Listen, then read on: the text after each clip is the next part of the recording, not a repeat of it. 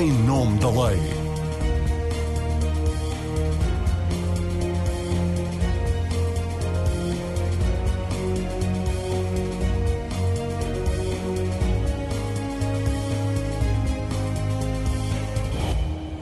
Olá, boa tarde. A Ministra da Justiça quer agravar as penas do discurso de ódio, podendo os condenados, nos casos mais graves, vir a ser expulsos das suas profissões, nomeadamente professores e jornalistas, mas também quem tenha funções ou desempenhe cargos públicos.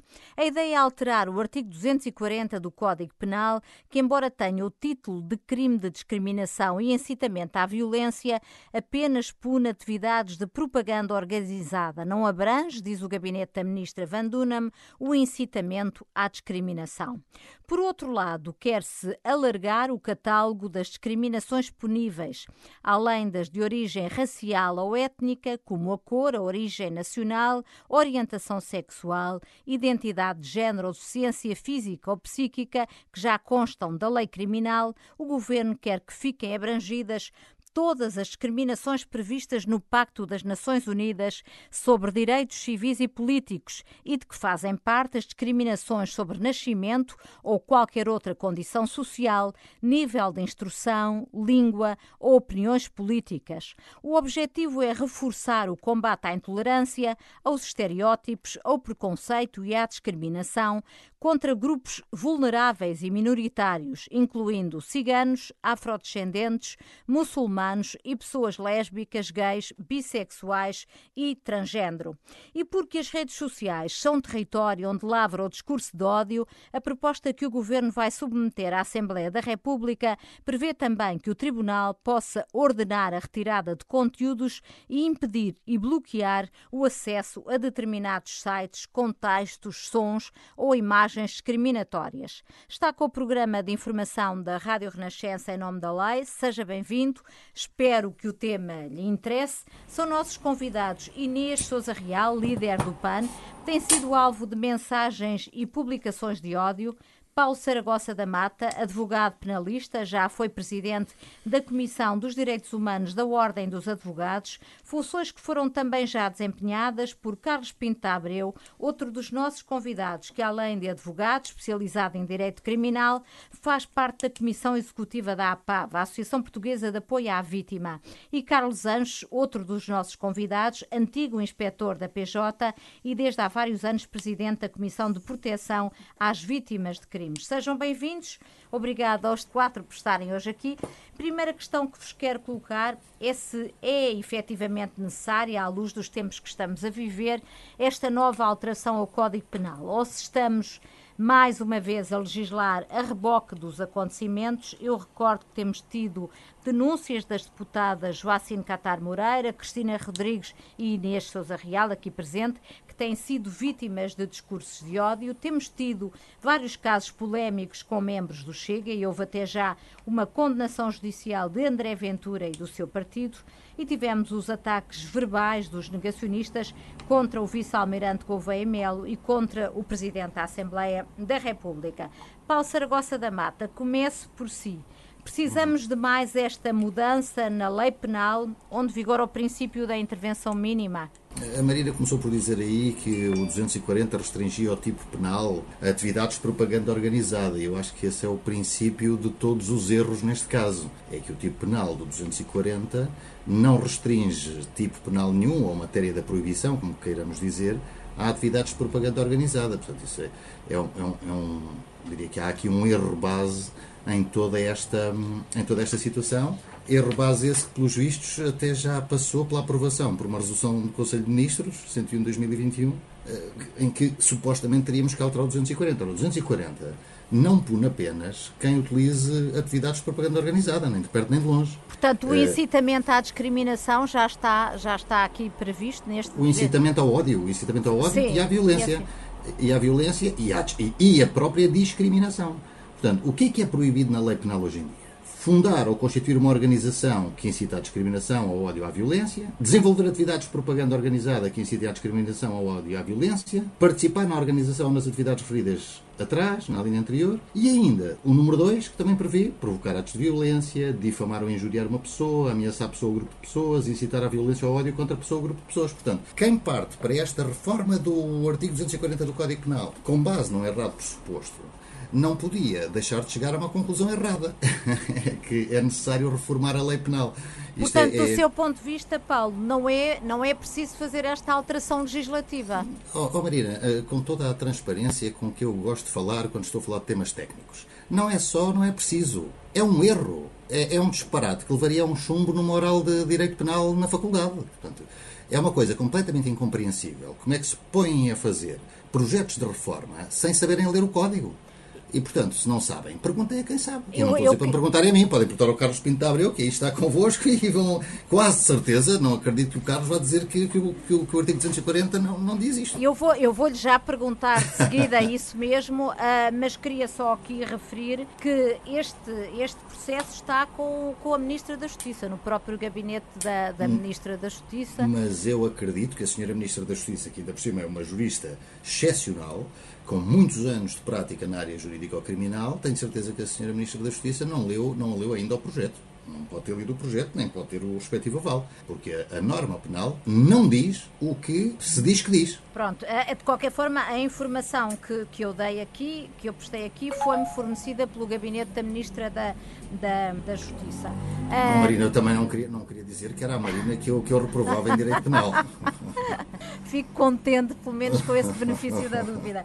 Carlos Pinta Abreu, partilha da opinião do Paulo Saragossa da, da, da Mata? Nós estamos a discutir um projeto que desconhecemos. Certo. Que é logo um erro, aí sim, de base, que não podemos eh, fazer enquanto cidadãos, enquanto juristas, enquanto advogados, enquanto responsáveis de instituições. Os crimes de ódio eh, não têm propriamente uma noção, um conceito e eh, só muito recentemente, eh, portanto desde 2017, é que contêm uma autonomização com este artigo 240, que no fundo, relativamente àquela grande expressão que aqui referiu de incitamento à violência, também já cobre. E, e aqui, neste aspecto concreto, eu acho que o Paulo Saragossa da Mata tem razão, mas tem razão porque há um conjunto de factos e de situações eh, eh, que nós temos que sublinhar. A primeira das quais é que muitas vezes o aplicador do direito, e o aplicador do direito somos todos nós, uhum. cidadãos, polícias, eh, juízes, advogados, vítimas, não usamos os instrumentos processuais e os instrumentos penais com um mínimo de inteligência. Uhum. E, de facto, está previsto aqui também o incitamento ao ódio e à violência e não apenas a fundação ou a constituição de organizações de propaganda organizada. Mas mais do que isto, eu queria uh, também chamar a atenção de que este tema só agora é que tem sido posto em foco e porquê porque há, eh, de facto, uma reduzida taxa de denúncias. Às vezes, uma própria falta de percepção da vítima de que uh, certo tipo de condutas não são apenas uh, eticamente inadmissíveis, são uh, juridicamente proibidas e penalmente punidas. Há eh, também situações de falta de documentação de cidadãos ou de ilegalidade da sua situação presente que evita que eles contactem com a justiça. Muitas vezes a própria vergonha de denunciar o facto, uhum. medo de represálias, desconhecimento face à lei e face à língua. E há também e isto é importante, e este programa é importante, um déficit de sensibilização da sociedade para estas matérias. Porque muitas vezes também se confunde liberdade de expressão com uma libertinagem total e com aquilo que é um ato uh, que está tipificado na lei penal como crime. E, portanto, antes de ver se há necessidade de neocriminalização ou de agravamento de punição de comportamentos, por exemplo, fundados num móvel de ódio, uhum. é preciso perceber que instrumentos temos e utilizá-los. E é por isso que eu faço muita questão em uh, referir aqui. Nós temos leis que permitem e que impõem, que permitem ao cidadão recorrer à justiça e impõem ao Ministério Público e aos órgãos de polícia criminal, porque muitos destes comportamentos são crimes públicos e, portanto, não podem ser ignorados, não podem ser, enfim, deixados numa inércia da máquina judiciária a que alguém se queixe porque são conhecidos, todos eles, muitas vezes até nas redes sociais, graçam. Mas há sempre muita controvérsia, por exemplo, em relação, a, em relação a, a, ao que aconteceu com o Presidente da Assembleia da República, havia advogados que entendiam que estávamos perante um crime público e outros que entendiam que não. Portanto... Bom, uh, são coisas diversas, eu não vou comentar casos concretos, Sim. porque uh, isso todos nós juristas, e todos nós aqui uh, somos de uma forma ou de outra juristas... Quando há três, há quatro opiniões. Exatamente. não, não, e sabemos perfeitamente, e sabemos perfeitamente que quando estamos a falar de ameaças, de coação, eh, certos tipos de difamação agravada, estamos a falar de coisas distintas e uns são crimes públicos e os outros não, e sabemos isso perfeitamente. E sabemos também perfeitamente que quando alguns desses crimes são cometidos contra pessoas no exercício de função, seja um juiz em exercício de funções, seja até uma testemunha em exercício de funções, aí já a, a, a situação é mais grave e, portanto, a própria natureza do crime é diferente. Não é apenas um crime particular, que depende de queixa, mas é um crime público que deve ser eh, imediatamente investigado e depois alvo das medidas que tiverem que ser tomadas. E não quer dizer que a todos os crimes corresponda uma prisão. Uhum. A todos os crimes deve corresponder uma reação da comunidade através dos tribunais, que pode ser uma prisão, pode ser uma multa, pode ser uma suspensão provisória do processo, mas é sempre uma reação. A falta de reação é que não é admissível, sobretudo quando existe lei. Carlos Anjos, uh, que, que, conhece bem também uh, o que se passa em relação às vítimas, porque uh, é o presidente da Comissão de Proteção às Vítimas de Crimes, qual é a sua opinião? Queria saber também se tem esta percepção de que são poucas as queixas, por um lado, mas por outro, quanto à necessidade desta mudança no Código Penal. Uh, Justifica-se ou não, do seu ponto de vista? As queixas são diminutas, diria uh, que são muito poucas. Um, mesmo no caso dos crimes mais graves de homicídios, são poucos os homicídios em que o ódio eh, ou a discriminação serviu como qualificante. Lembro-me de dois ou três, um recentemente o Bruno Candé, o caso da morte de um deputado do PSR no bairro Alto, um, e também há casos, até menos do que em relação à cor da pele, ou se quiseres, à etnia, que versam muito, por exemplo, a questão do género. Tivemos o caso de Gisberta no Porto de Traveste e há uns casos que têm a ver com questões sexuais que, por norma, no momento que estamos a viver, centramos a questão da discriminação essencialmente na cor da pele e há, talvez existam mais casos uh, de, outro, de outro índole do que propriamente sobre a cor da pele. E há casos que não deram em homicídio, mas deram em ofensas à integridade física, nomeadamente na noite, uhum. cometidos, por exemplo, pelos skinheads, que foi um processo, se lermos o processo dos skinheads, temos variadíssimos ataques contra a integridade física de determinados cidadãos que tiveram a ver com a cor da pele, hum, tiveram a ver com o facto de serem ou não a sua orientação sexual, se eram homossexuais ou não, e que em tribunal acabaram de facto por ser uma agravante. Uma agravante. Aí sim, a questão eh, do da discriminação e do ódio racial e, portanto, nesses casos foram condenados também, eh, agravados por isso. Eu, por norma, e apesar de ser polícia e dar a sensação,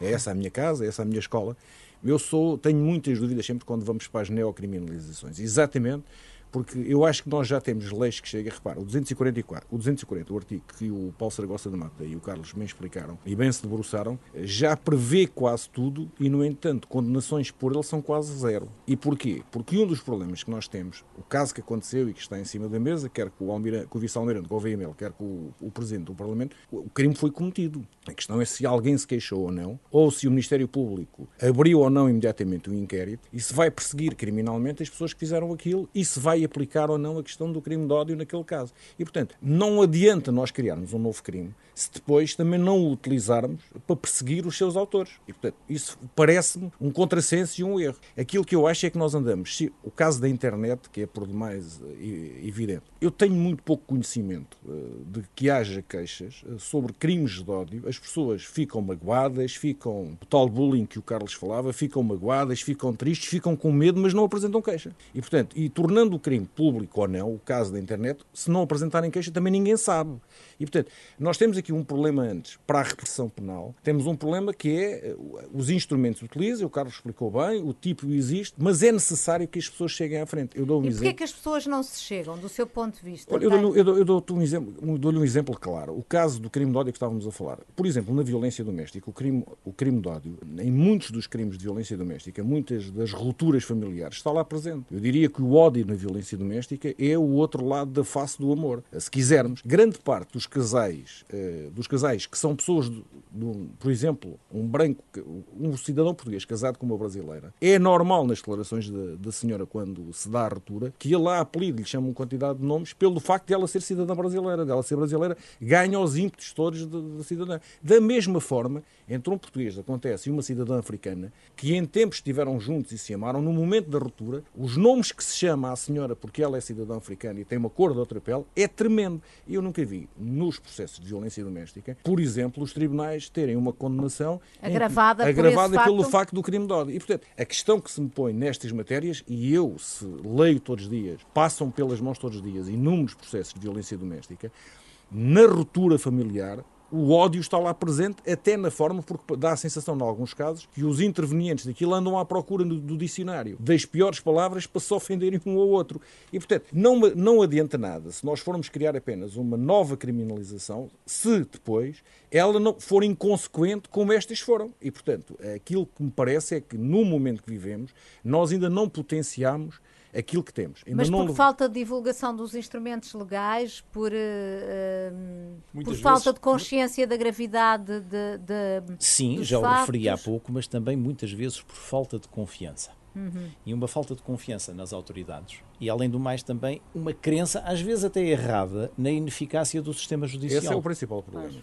E as pessoas eh, acabam por fazer aqui assim uma espécie de uh, gestão do risco, porque não é só isto há depois também um receio claro. da revitimização. Claro. Há um receio do estigma mesmo dentro de determinadas comunidades que deviam proteger, as pessoas têm, muitas vezes, quando reagem e vão para os tribunais, que vão à polícia, Carlos, são, são mal entendidas. Permite só interromper sim, o Carlos, um sim, dos mas problemas. depois quer ir à Inês sim, sim. Eu, rápido. Um dos problemas que estamos a falar é que alguns destes casos, de facto, as pessoas, e muitas vítimas me têm dito ao longo dos últimos 10 anos, têm um problema, é que depois nos tribunais não veem a sentença aquilo que o Carlos falava há pouco. Porque uma coisa é nós estarmos a falar disso e depois de ir a tribunal e apanhar seis meses pena suspensa. Ou seja, e aí vem o medo, e aí vem o medo da revitimização, que é a questão que se põe aqui é nós temos, como o Carlos há pouco, uma quantidade de crimes, os crimes de ameaças, os crimes de difamação, se nós um dia formos ver quantas pessoas foram efetivamente punidas, quer com pena de prisão, quer até com indenizações por esses crimes, ou tiveram que pagar as indenizações, então nós chegamos à conclusão que é muito baixo. E então, mais do que medo de apresentar queixa, é o não acreditar que o sistema, que aquela queixa seja consequente. E isso, de facto, é um problema. Para as vítimas, Claro. Inês Souza Real, qual é a posição de alguém que já foi vítima e é também legislador e vai, portanto, ter a oportunidade de ajudar a aprovar ou de rejeitar esta solução proposta pelo Governo de agravamento das penas dos autores de mensagens de ódio? Precisamos desta alteração uh, legislativa, do seu ponto de vista, para começar? É de facto muito importante não só que se debata, como uh, haja de facto aqui um alerta para a sociedade da gravidade destes temas. Uh, e eu gostava, precisamente em relação à pertinência da revisão uh, da legislação nesta matéria, de facto nós não conhecemos a proposta do Governo e, portanto, é difícil falarmos de algo que não conhecemos, mas tendo como ponto de partida o nosso Código Penal, o, o próprio PAN, e eu, enquanto jurista da análise que faço, desta análise que faço do Código Penal, há de facto aqui uma disparidade entre as penas aplicadas muitas das vezes a crimes que constituem uma ofensa à integridade física, uma ameaça, uma coação, os próprios crimes sexuais ou contra a autodeterminação sexual, face, por exemplo, a crimes de natureza económica, em que seria muito mais importante a própria reparação do ponto de vista financeiro do que a própria gravidade da pena do ponto de vista uh, da pena de prisão ou até mesmo da pena de multa. Uh, mas em relação uh, a um aspecto que há pouco a Marina referiu e que se prendia com a própria iniciativa do governo, não deixa de ser relevante referirmos que a vítima é sempre uma vítima. Uhum. Nós podemos ter depois multifatores ou, ou, múltiplas formas de discriminação relativamente às vítimas, como sendo a cor da pele, a orientação sexual, a, a etnia.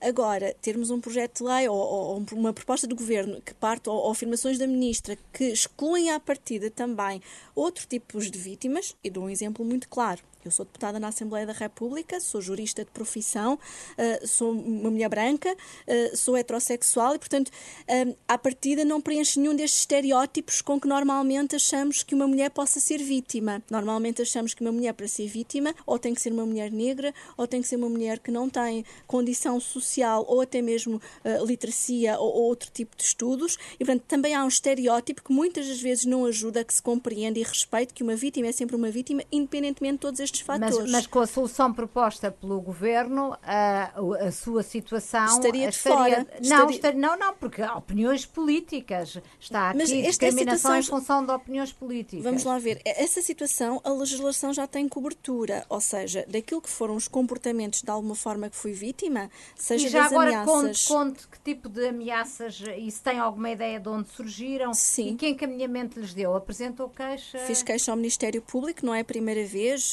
Pouco, pouco tempo depois de exercer funções como deputada, no seguimento até de uma denúncia que fizemos em relação, naquele caso até em relação ao Centro de Recolha uh, Oficial de Animais, uh, com, através de um perfil anónimo, mas que estava claramente relacionado com aquele episódio. Na altura recebi ameaças a dizer que a imunidade parlamentar não impedia que ninguém me partisse o focinho, e peço desculpa pela crueza das não, palavras, mas, é, mas o é. é. o que é. Na altura fiz queixa ao Ministério Público, o Ministério Público acabou por arquivar por ser queixa contra desconhecidos, não foram solicitados, por exemplo, uh, mandados judiciais para que o Facebook fosse obrigado a dar o IP e a dar a identificação destas pessoas, mas mais recentemente e sobretudo desde que assumi funções como porta-voz, há de facto ofensas com caráter absolutamente misógino, uh, claramente marcados pelo género e até pela condição política. Uh, isto porque se vê claramente que estes perfis eh, estão associados a outras forças políticas, em particular a forças políticas uh, antidemocráticas, de extrema-direita, uh, para Mas além... representadas no Parlamento ou não, sem representação parlamentar? Pelo menos uh, as pessoas que o fazem são simpatizantes de forças políticas com representação no Parlamento. e as ofensas são, de facto, algumas não vale a pena reproduzir, mas porque são ofensivas, claramente ofensivas e injuriosas, o que constitui até crime agravado, quer pelo crime de coação e de ameaça, eh, neste caso à integridade física, porque a última das ameaças que recebi foi uma ameaça de morte e que ou me calava eh, com ofensas e injuras pelo meio, eh, ou me punha a pau e me calava, ou então acabava morta. E, e se calava sobre o quê? Neste caso, sobre a questão da tauromaquia. E, portanto, e, inclusivamente, neste perfil era um perfil anónimo, mas tendo em conta que o Ministério Público tem ferramentas ferramentas e pode perfeitamente pedir uh, o mandato para que seja fornecida a identificação do autor, uh, há meios para que estas queixas possam tramitar e também me constitui assistente no processo para garantir que não acontece o mesmo que aconteceu noutra queixa. Mas posso dar o caricato de dar outros exemplos de outras queixas que apresentei em que as pessoas com os seus perfis uh, pessoais claramente identificadas. Até uh, me causou alguma estranheza, porque numa das queixas que apresentei, o indivíduo em questão uh, é, é, casado, tem mulher, tem filhas, e eu pergunto-me se algum dia esta pessoa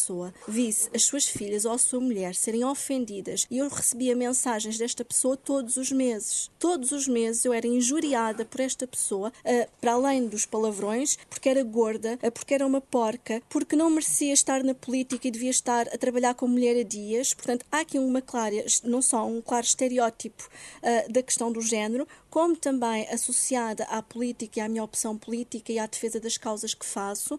Numa outra circunstância, as ofensas vieram de alguém que, para além de ser um cabo uh, pertencente a um grupo de forcados, uh, também é bombeiro, o que me chocou profundamente, porque os valores humanitários dos bombeiros não se coadunam com ah. alguém se colocar atrás de um teclado ou ofender uma deputada da nação porque, para além de, eh, seja qual for a circunstância, não devermos ofender ninguém, nem ameaçar ninguém, nem coagir ninguém, eu estou ao serviço da nação.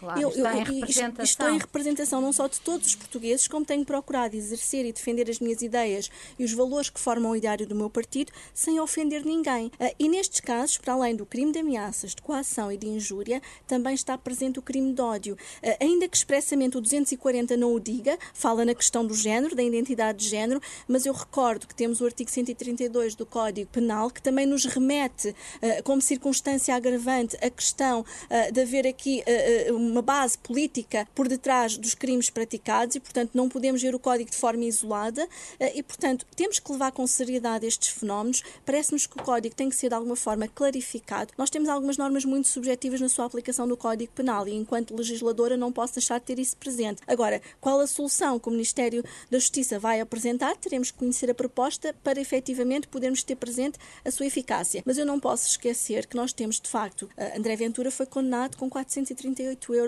de multa uh, pelas ofensas que, que, praticou pelo crime de ódio, neste caso racial, uh, o que me parece manifestamente uh, curto para aquilo que é também um princípio reparador do direito penal e do princípio das penas. E, portanto, se o legislador tem que ir mais longe, tem que ir mais longe se queremos garantir que há uma eficácia na prevenção. Então, eu agora, se calhar, pedia aos participantes neste painel que analisassem, avaliassem aquilo que se conhece neste momento e que eu dei conta no início do programa sobre a solução proposta pelo Governo. Carlos Pinto Abreu, alargar o catálogo das discriminações puníveis criminalmente, passando a incluir também discriminações sobre o nascimento ou qualquer outra social, nível de instrução, língua opiniões políticas, que são as que fazem parte do, do, do Pacto das Nações Unidas sobre Direitos Civis uh, e Políticos, uh, é uma boa opção e é uma forma uh, eficaz de combater o discurso de ódio e a discriminação de quem é mais vulnerável. E, por exemplo, as, as mensagens de que Inês Souza Real foi vítima caberiam aqui neste, neste novo espectro alargado de discriminações? Não é apenas uma boa opção do legislador fazer este alargamento, é uma obrigação do Estado fazê-lo. São coisas distintas. Nós, uh, na nossa legislação nacional, temos que cumprir mínimos standards uh, que são internacionalmente impostos e que são, por nós também, aceites. Claro que são convenções isso, que ratificamos. E é? por isso acho que é, de facto, o mínimo. Não devia ter sido uh, proposto, já devia ter sido legislado. Relativamente a isso, sem dúvida nenhuma, até porque aquilo que está aqui assim em causa é uma situação uh, de ódio e de conduta praticada contra alguém em virtude da sua pertença ou percepção de pertença a ou uma minoria ou alguém que pensa de forma diferente uhum. e que, obviamente, por isso uh, pode chocar, mas não pode ser, obviamente, uh, violentada nem, uh, nem vítima, por exemplo, de perseguição. Também há, já há finalmente um crime de perseguição, mas há aqui ainda um conjunto de. Também decorrente das nossas obrigações, obrigações internacionais. internacionais. e não só, e também da, da, da, do sentimento que foi, não apenas do legislador, mas na prática das associações de vítimas. E eu queria também chamar aqui assim alguma atenção para mas, a, responsa rápido, claro, a responsabilidade dizer. social que têm as associações. As associações de cariz antirracista, as defensoras de direitos humanos e as defensoras dos direitos dos imigrantes. Porquê? Porque a Inês Sousa Real é jurista, uhum. é uma pessoa diferenciada, é uma pessoa que conhece, é uma pessoa que sabe os meios que tem ao seu dispor e reage. E ainda assim tem depois toda a inércia da máquina. Mas ouvi muita gente dizer que eu tinha que me habituar a viver com isto e que era normal e que estava a perder o meu tempo. E, portanto, pois, também mas, existe eh, esta ideia é, de desvalorização. Não é normal uma ameaça à vida, à saúde, Exatamente. à integridade física. Não é normal uma ofensa à honra. Exatamente. Não e podemos normalizar nem algo, banalizar algo, a violência. Algo tem que ser traçado em relação àquilo que é a liberdade de expressão, que deve ser o mais ampla possível, mas não significa irresponsabilidade. Uhum. É certo que a lei não pode coartar a liberdade, mas há também situações tão graves que, segundo as informações que constam existir neste projeto, há aqui outro tipo de uh, medidas, como sejam o bloqueamento de canais de comunicação. Comunicação, nomeada a retirada de O impedimento de acesso a fontes de informação e a retirada daquilo que são, obviamente, da, da, da internet ou das redes sociais, as, uh, as, as, as provas daquilo que é algo que é um crime que se repete e que é permanente. O que me parece também não é fácil nem rápido, não é? A retirada desses, desses conteúdos da, da, da internet. Eu acho é que não mitiga aqui um outro fator, é porque estes conteúdos não têm expressão só nas publicações, mas também nas mensagens privadas ou nos comportamentos, como foi o caso da manifestação do Montijo, em que também fui ofendida, uh, e inclusivamente uh, os próprios cartazes visavam pessoalmente e não apenas o PAN, e portanto uh, esta lei nessa medida é um bocadinho curta, porque não nos podemos esquecer daquilo que é visível, mas há comportamentos também invisíveis que de alguma maneira também têm que ter uma resposta por parte do legislador. E eu recordo que recentemente deu muita polémica a Carta dos Direitos Humanos na Era Digital, mas que também visavam de alguma forma ir ao encontro precisamente destes normativos, até o artigo 6 foi muito polémico. Foi muito, sim, nós discutimos aqui no Em Nome da Lei. Tem, tem, tem grande controvérsia. Agora, o que não nos podemos esquecer é que a liberdade de expressão e também as opiniões públicas, elas terminam onde começamos a ofender o outro e a prejudicar o outro. Eles não são direitos absolutos. Claro. E temos que ter mecanismos que garantam que não há, de facto, eh, uma limitação daqueles que são os direitos fundamentais e que nos custaram muito a conquistar no 25 de Abril, mas ofender alguém não é uma liberdade de expressão. Nós temos outras formas. A adjetivação, do ponto de vista negativo, também não é uma liberdade de expressão. Uh, e, e, só para dar aqui uma nota que há pouco acabámos por não referir, uh, desde que a lei foi alterada, dos 161 inquéritos que foram já, que correram já no nosso sistema judicial, só três é que deram origem à acusação. Quer dizer, isto mostra grosseiramente que de facto ainda há aqui um caminho a fazer do ponto de vista, quer não só do legislador, mas também da formação, da sensibilidade da própria sociedade civil, porque nós não podemos aceitar os fenómenos da violência ou do ódio como uma normalização. E, e o ódio que tem engraçado nas redes sociais, ou até mesmo esta normalização uh, que tem existido, ou esta tolerância com a intolerância, até de forças populistas antidemocráticas, não é normal. Deixe-me deixe agora ouvir o Paulo Saragossa da Mata, que já não fala há algum tempo. Não sei se quer uh, pronunciar. Uh, sobre a ineficácia do, do sistema que, que aqui foi exemplificado pela Inês Souza Real e depois gostava de lhe pedir um exercício um, a partir de, do que é a solução proposta pelo, pelo Governo. Mas, entretanto, se calhar começando por uma, a sua reação ao que aqui foi dito, entretanto, nomeadamente pela Inês Souza Real. Obrigado, Mariana. Antes de mais dizer o seguinte, na, na lei atual, no 240, as situações da doutora Inês Sousa Real e do Sr. Presidente da Assembleia da República não estão, não estão compreendidas. E porquê? Porque não está previsto uh, nem pela uh, a discriminação ou ódio pela opinião política, ou pelas convicções partidárias, ou pelas convicções de defesa dos direitos dos animais, ou, ou por ser gordo, magro, alto ou baixo. Isso não está lá previsto. Em segundo lugar, e portanto, neste sentido, concordo que se calhar pode alargar-se a área da proibição acrescentando um ou dois. Mas convém pensar uma coisa: não é pelo facto de estar no Pacto Internacional de Direitos Civis e Políticos que algo merece pena. Uma coisa é a dignidade penal. E a dignidade penal pode vir de estar no Pacto Internacional. Outra coisa, que é o segundo critério para legislar, é a necessidade de pena. E muitas coisas que são dignas penalmente não carecem, não há necessidade de pena, porque a sociedade não gera situações que imponham ao legislador penal utilizar a arma mais forte que o Estado tem, que é a incriminação. Uhum, uhum. Claro, a partir do momento em que passa a ser um problema social, aí sim faz sentido a incriminação. Portanto, não há nenhum atraso. Eu diria que se, o atraso, se atraso houver é de 5 anos ou de 6 anos, porque o bullying nas redes sociais e os ataques brutais que se têm visto eh, não têm 10 anos nem 15. São coisas muito mais recentes. Por outro lado, estamos aqui todos a elaborar um erro, porque a ofensa à honra não é nada grave, nem no sistema jurídico português, nem sequer para o Tribunal Europeu dos Direitos do Homem. Basta ler o que dizem os, os, os académicos de Coimbra, que até já propuseram que o crime de difamação e, e injúria desaparecesse do Código Penal. Há alguns países e... onde já não é crime, não é? Pois países claro, europeus. aliás, e mesmo o Tribunal Europeu dos Direitos do Homem faz prevalecer sempre, sublinho, sempre, a, a liberdade de expressão sobre a tutela da honra. Portanto, estamos aqui a elaborar um erro. A honra das pessoas está cada vez menos uh, tutelada e com defesa por parte de académicos e com defesa por parte dos tribunais portugueses e dos tribunais internacionais. Paulo, uh, deixa-me só interromper-te o seguinte. Uh, sim e não. sim que há países, como por exemplo a Inglaterra, que não têm a tutela penal da honra, não tem um crime de tem difamação, civil, mas tem uma tutela civil. civil. E a tutela... Mas isso já lá chegava. Isso já, já lá chegava. Isso e, já lá chegava. e há também tutela contra o ordem nacional. Pois. Certo, é? Portanto, ou infrações administrativas nesse sentido. Portanto, Portanto dói no bolso depois. Dói.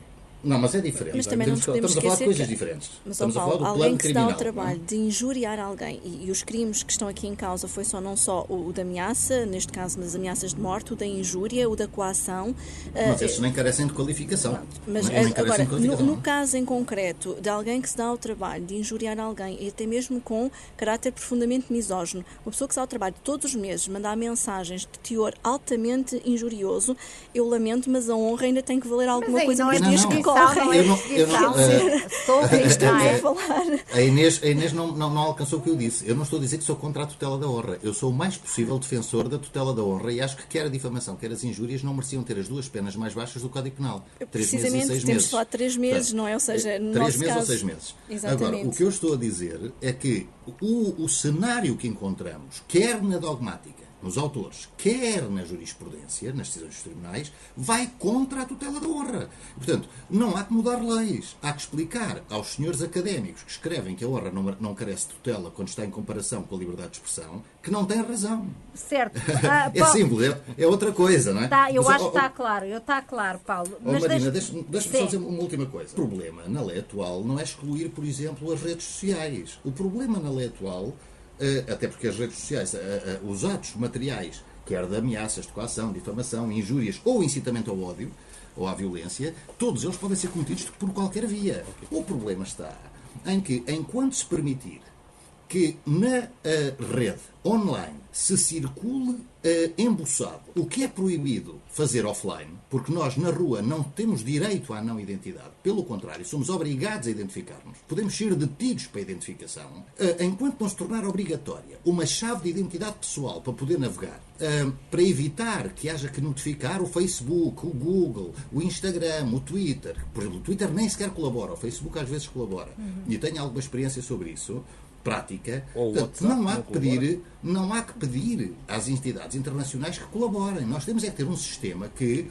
é por isso que somos um Estado soberano, que independentemente de- do Google co- cooperar ou não, do Facebook cooperar ou não, nós conseguimos saber quem é que a cada momento está a utilizar a net.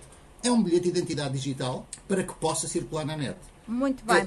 Porque não são permitidos, não podem ser permitidos embuçados. Eu escrevi sobre isto há mais de 10 anos, numa crónica que fazia todas as semanas, é não permitir embuçados na internet. Claro que levei uma sova monumental porque estava a querer limitar, li- Claro, a limitar liberdade a de liberdade das pessoas. Não, a liberdade de expressão das pessoas que querem andar embuçadas. Isso é uma coisa tem que ter um bocado só patorado e acrescentar cofado. um Mas segundo. deixa, é porque eu queria que fôssemos exatamente à questão da liberdade de expressão e dos limites. Mas, mas pedi ao Paulo Saragossa da Mata para fazer, entretanto, um exercício.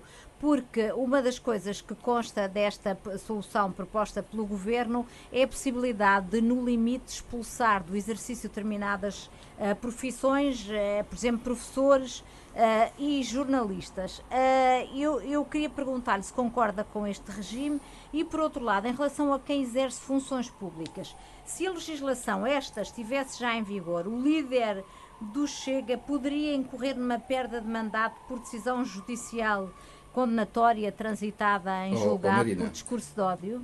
com a, com a legislação que já está em vigor, se houvesse uma condenação criminal do líder do Chega, o Sr. Dr. Ventura, que conheço bem, hum, ele poderia ter sido condenado, nos termos do artigo 246, a uma incapacidade eleitoral ativa e passiva. Podia nem se poder candidatar a, a cargo de deputado. Já está na lei. Portanto, o que, o, que, o que esta lei traria de novo era, além das incapacidades eleitorais ativas e passivas já previstas no 246 do Código Penal, é permitir a proibição do exercício de cargos e funções públicas de docência, jornalista, etc. eh, eh, que- ou seja, seriam outras penas acessórias que que não me chocam absolutamente nada. Questão diferente é, os nossos magistrados aplicam os instrumentos que têm? Claro. É Pois, a Como questão é essa. Não é? Como dizia a doutora Inês Sousa Real, faz algum sentido que de cento e não sei quantas eh, queixas eh, tenha havido meia dúzia, ou uma dúzia, Três, ou duas três, dúzias, nem uma, ou, nem uma ou- dúzia, ou três. dúzia. Quer dizer, como é que é possível? Então, em- por isso é que, vamos lá ver, aqui há uns anos, uma senhora,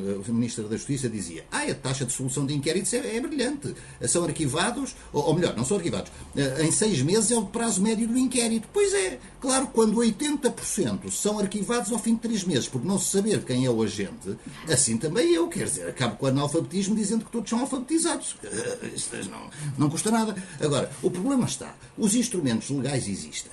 Se querem melhorar um bocadinho o 240, acrescentando algumas, alguns fatores de discriminação, se querem criar uma chave de identidade online para que não possa haver embuçado, e se querem alargar as sanções acessórias, parece muito bem. Não se pode partir do princípio que a lei não diz já muitas, muitas destas coisas. Uhum, uhum. Portanto, eu, que eu saiba, o Dr. André Ventura foi condenado por um tribunal civil e não foi condenado por um tribunal penal. Uh, e aqui também uma nota à, à, minha colega, agora não à senhora deputada, à, à doutora Inês Zorreal, é que a responsabilidade penal não serve para ressarcir ninguém. A responsabilidade é punitiva. É eu agora queria ainda, mas tem, temos muito pouco tempo e tem que ser, infelizmente, rapidamente, uh, mas é um aspecto que eu não queria deixar de focar, onde acaba a liberdade de expressão e começa o discurso de ódio uh, criminalmente uh, punível. Carlos Pinta Abreu, que riscos de colisão de direitos com esta densificação, chamemos-lhe assim, do crime de discurso de ódio? Podemos estar a deixar entrar a censura de todas as ideias que não correspondem ou que num dado momento é social e politicamente correto? E esse é o grande desafio uh, das sociedades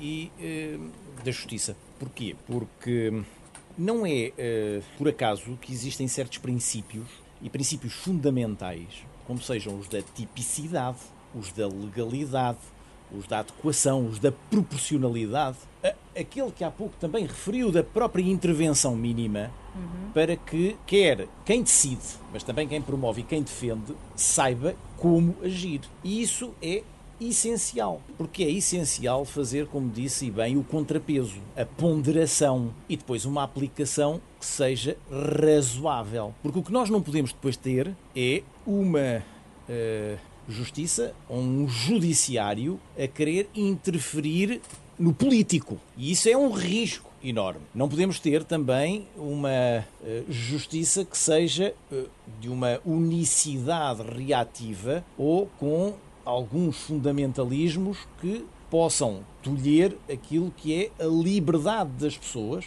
de pensarem diferente, claro, de poderem até exprimir a sua própria diferença. Agora, é preciso também que haja uh, meios, tutela, reação, que pode não ser apenas penal, pode ser também civil, contraordenacional, porque uh, há que articular todas estas responsabilidades para que possamos ter uma sociedade mais justa e, de facto, também pessoas, aquilo a que a nossa lei fundamental considera essencial, que é a dignidade da pessoa humana uhum. e a igualdade que é uma igualdade que tem que ser material, não pode ser apenas formal, possam ser salvaguardadas. Eu queria só aqui referir que a lista do Conselho da Europa sobre os temas que podem dar origem a discurso de ódio inclui o negacionismo e o revisionismo histórico, a exibição de uma simples bandeira com conotações históricas. Uh, controversas. Quer dizer, se evoluirmos neste sentido, isto poderá significar que alguém que em Portugal exiba a bandeira da monarquia pode vir a ser considerado como autor do discurso de ódio, Carlos Rocha. Eu penso que esse é o grande risco que nós estamos, é estar a traçar uma fronteira. Eu acho que a diferença entre o discurso de ódio, a fronteira entre o discurso de ódio e a diferença de opiniões é, é a falta de educação e a forma. Eu posso discordar completamente de todas as ideias que a deputada Inês Sousa Real tem, não a posso é ofender, não a posso Até é maltratar. Adjetivar.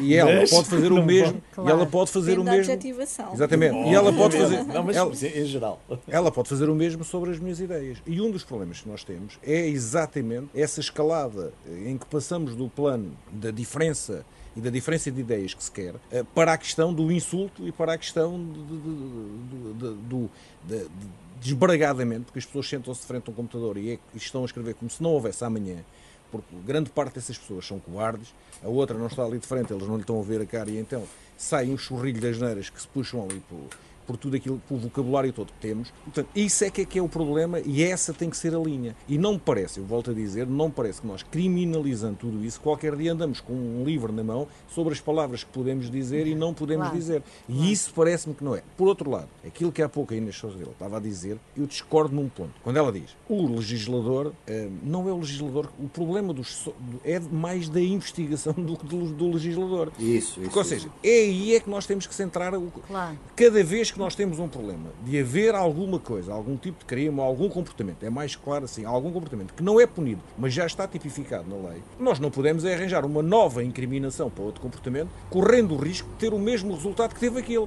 que é não ser punido. Nós hoje já sabemos que temos que pedir ao Facebook, no caso do Google, porque é que as pessoas dominam todas uma conta .com porque a conta fica dominada nos Estados Unidos e, portanto, uhum. não é como se for no domínio SAP em que nós vamos ali à Fontes Pereira de Melo e pedimos com o mandato do juiz que é que, era o, que, é que foi o IP onde, fez a, onde aquela conta foi, foi, foi construída. E, portanto, este, agora, uma coisa é nós podermos pedir à Google que nos dê a informação daquela pessoa e recusar. Outra coisa é nós não pedirmos. É claro, partir do essa princípio. Inércia. Essa inércia do sistema. E, portanto, quando nós só temos três, três pessoas que foram acusadas ou condenadas, isso não é falência do legislador, por esta a minha discordância de ti, é a falência da investigação. Seja o Ministério Público, seja a PJ, seja a PSP, seja com quem for.